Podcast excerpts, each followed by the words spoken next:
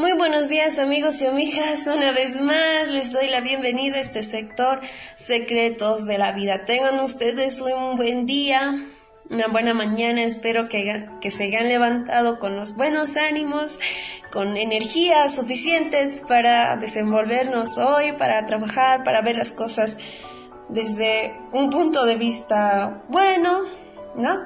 Espero que todos los audios que estamos compartiendo les haya sido útil para todos ustedes.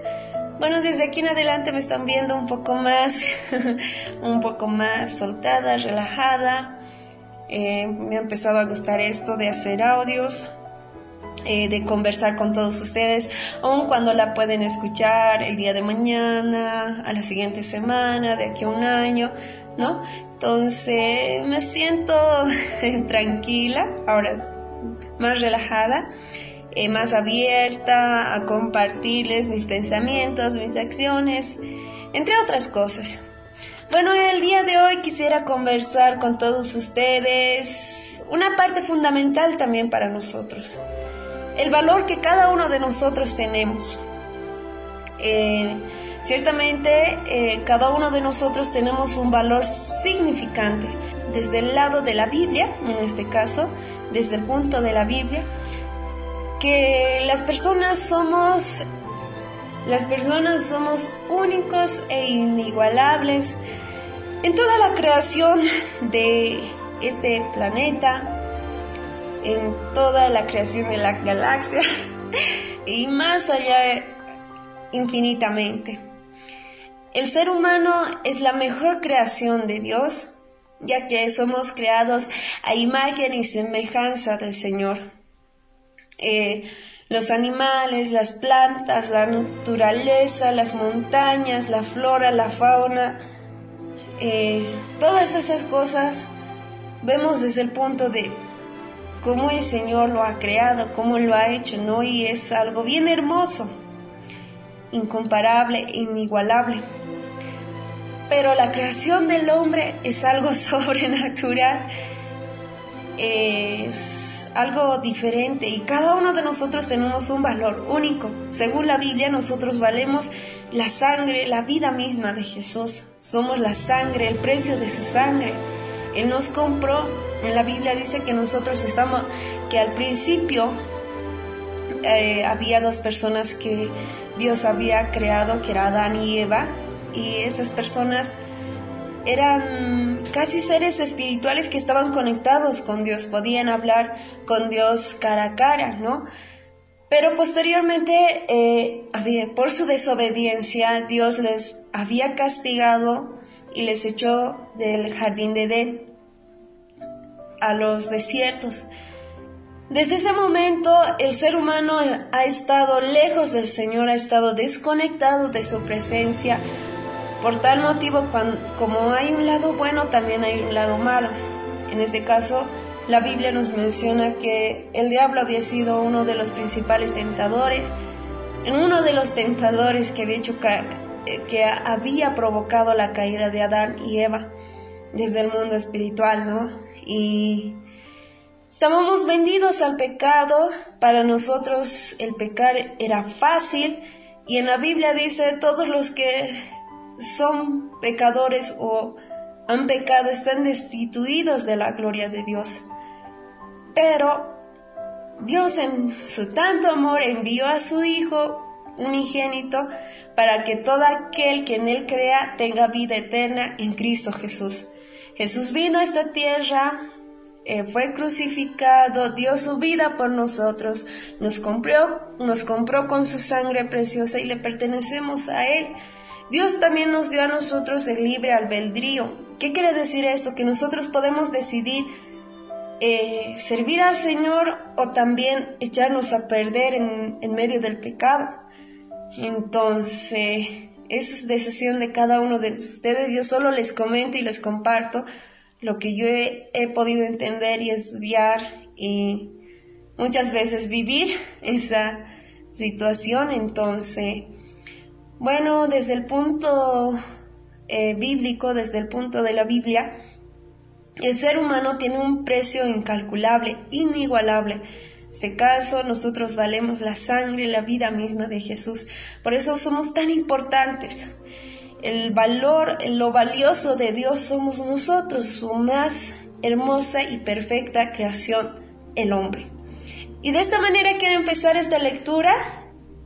Eh, es un poco pequeño, pero quiero compartirlo con ustedes. Y empieza de la siguiente manera. Hoy multiplicaré mi valor en un ciento por ciento.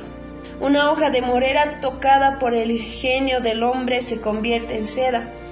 Un campo de arcilla tocado por el genio del hombre se convierte en un castillo. Un ciprés tocado por el genio del hombre se convierte en un santuario. Un vellón de lana tocado por el genio del hombre se convierte en un manto de un rey. Y si es posible que las hojas y la arcilla y la madera y la lana multipliquen su valor en un ciento por ciento, ¿qué digo? En un mil por el hombre. ¿No puede hacer lo mismo con la arcilla que lleva mi nombre? Hoy multiplicaré mi valor en un ciento por ciento. Soy como el grano de trigo a quien le confrontan tres futuros.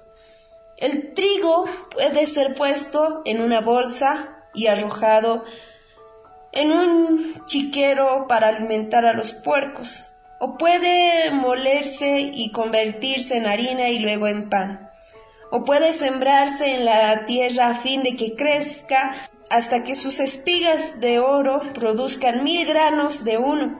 Soy un grano de trigo, con una diferencia. El trigo no puede esconderse de alimento para los puercos, o molido para el pan, o plantado para que se multiplique. Yo tengo la facultad de elección y no permitiré que mi vida sea alimento de los cuerpos ni dejaré que sea molida bajo las piedras del fracaso y la desesperación, y así quebrantado ser devorado por la voluntad de otros. Hoy multiplicaré mi valor en un ciento por ciento.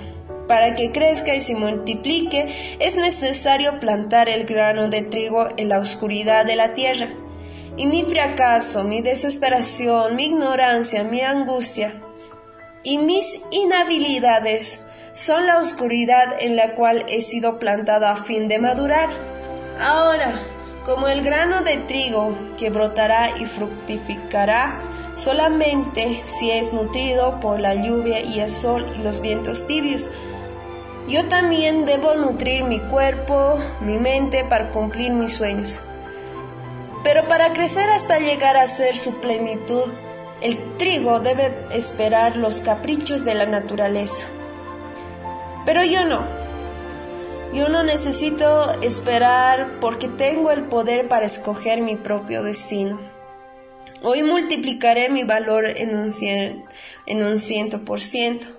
¿Y cómo lo lograré esto? Primeramente, fijaré metas para el día, la semana, el mes y el año. Así como la lluvia debe caer antes de que el grano de trigo rompa su cáscara y germine, así yo también debo tener metas y objetivos para que mi vida cristalice. Al fijarse metas recordaré mis mejores trabajos del pasado y los multiplicaré en un ciento por ciento. Este será el nivel según el cual viviré en el futuro.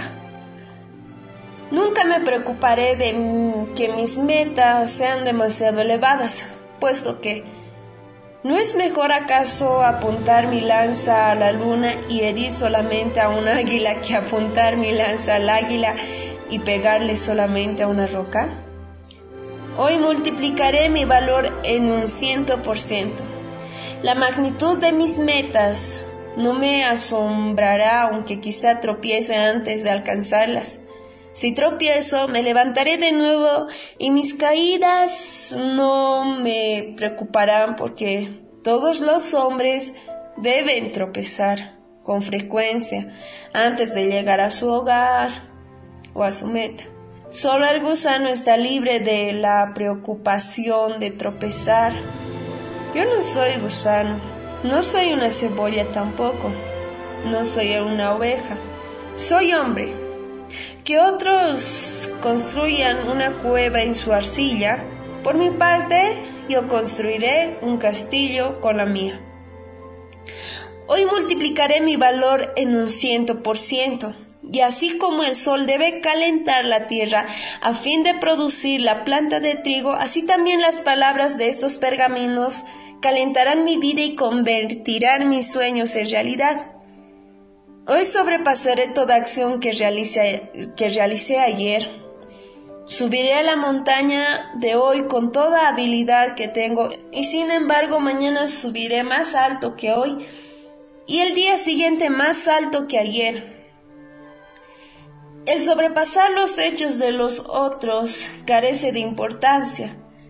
El sobrepasar mis propios hechos es lo que significa todo. Hoy multiplicaré mi valor en un ciento por ciento.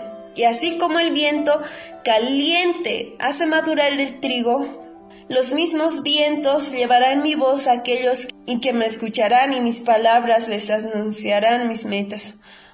Una vez más pronunciado, no me atrevo a revocar lo que he dicho por temor a la humillación. Seré como mi propio profeta, y aunque todos se rían de mis declaraciones, oirán mis planes, conocerán mis sueños, mis objetivos y mis metas. Y de esta manera no habrá escape para mí hasta que mis palabras se conviertan en hechos realizados. Hoy multiplicaré mi valor en un ciento por ciento. No cometeré el terrible crimen de apuntar demasiado bajo Realizaré la labor que un fracasado no realizará. Siempre extenderé mi brazo más allá de lo que está a mi alcance. No quedaré nunca contento con mi situación en el mercado. Siempre ampliaré mis horizontes, mis metas, tan pronto como las haya alcanzado. Procuraré siempre hacer que la próxima hora sea mejor que esta. Proclamaré siempre mis metas al mundo y sin embargo nunca proclamaré mis éxitos. Que el mundo en cambio se me acerque con alabanza y que tenga yo la sabiduría de recibirlo con humildad. Hoy multiplicaré mi valor en un ciento por ciento. Un grano de trigo cuando se multiplica en un ciento por ciento producirá cien tallos. Multiplique esto en un ciento por ciento diez veces y alimentarán a todas las ciudades del mundo. ¿No soy yo más que un grano de trigo? Hoy multiplicaré mi valor en un ciento por ciento, y cuando haya alcanzado esto lo repetiré de nuevo y de nuevo, y se producirá el asombro a la maravilla ante mi grandeza, en circunstancias que las palabras de estos pergaminos se cumplan en mí. Hoy multiplicaré mi valor en un ciento por ciento como anteriormente les mencionaba, cada uno de nosotros tenemos un valor inigualable, incalculable. Nosotros valemos más que las flores, más que los animales, más que los pájaros o las bestias del campo. Somos únicos, valórate tú mismo. De lo que puedes hacer, las capacidades, talentos, aptitudes que tienes, valóralos y multiplica lo que tienes. Eso también les eh, les comento, en una parte de la Biblia menciona a un señor que tenía tres, eh, tres siervos. Este señor había planeado irse de viaje y los tres siervos se quedaban al cuidado de todo lo que el señor tenía. Al primero le dio cinco talentos, porque era el mayor y el que más administraba. Al segundo le dio dos talentos y al tercero le dio un talento. El Señor les encargó que multiplicaran esos, ese dinero, esos talentos que les dejó a sus siervos antes de su regreso. Desde ese momento aquel Señor partió, partió, y los siervos, cada uno se pusieron a trabajar. El primero tenía cinco talentos, lo echó a andar en el medio del mercado hizo trabajar y produció otros cinco talentos más. El segundo, que tenía dos talentos, lo dejó al banco para ganar los intereses y produció otros dos más. Pero el tercero tenía un talento y como conocía que el Señor era tan, tan estricto que recogía hasta de donde no sembraba, agarró el talento, cavó en la tierra y lo ocultó. Al pasar los días y meses, aquel señor regresó a hacer cuentas con sus siervos. Llegó y pasó el primero y dijo, Señor, tú me diste cinco talentos. He aquí, intercambié con los mercaderes, hice trabajar y producí cinco más.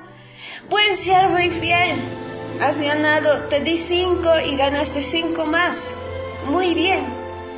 Dijo al segundo, ¿qué hiciste con lo que te di? El segundo le dijo, Señor, mi Señor, yo lo dejé en el banco y recogí los intereses y producí otros dos más. Aquel señor le dijo, buen siervo fiel. Le dijo al tercero, ¿dónde está la parte? ¿Dónde está mi parte?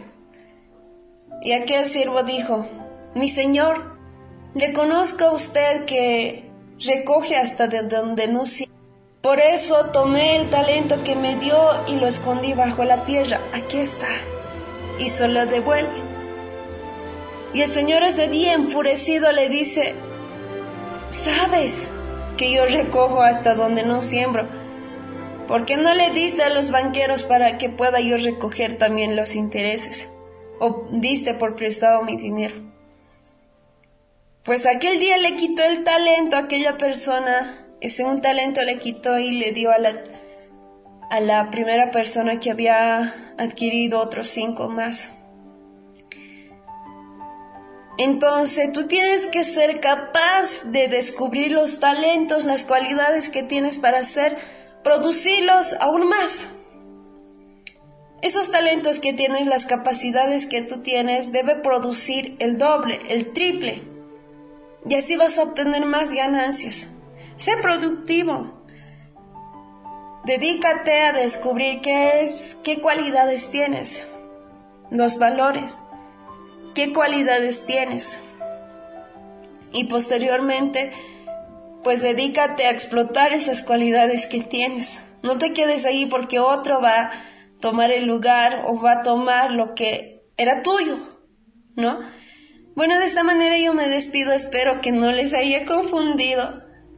Ha sido una bella de ha sido una bella lectura esto. Y espero que les haya ayudado a todos ustedes, que les haya gustado. Más adelante vamos a ir leyendo, continuando con los próximos pergaminos. Bueno, de esta manera me despido. Hasta la próxima oportunidad. Que tengan un buen día.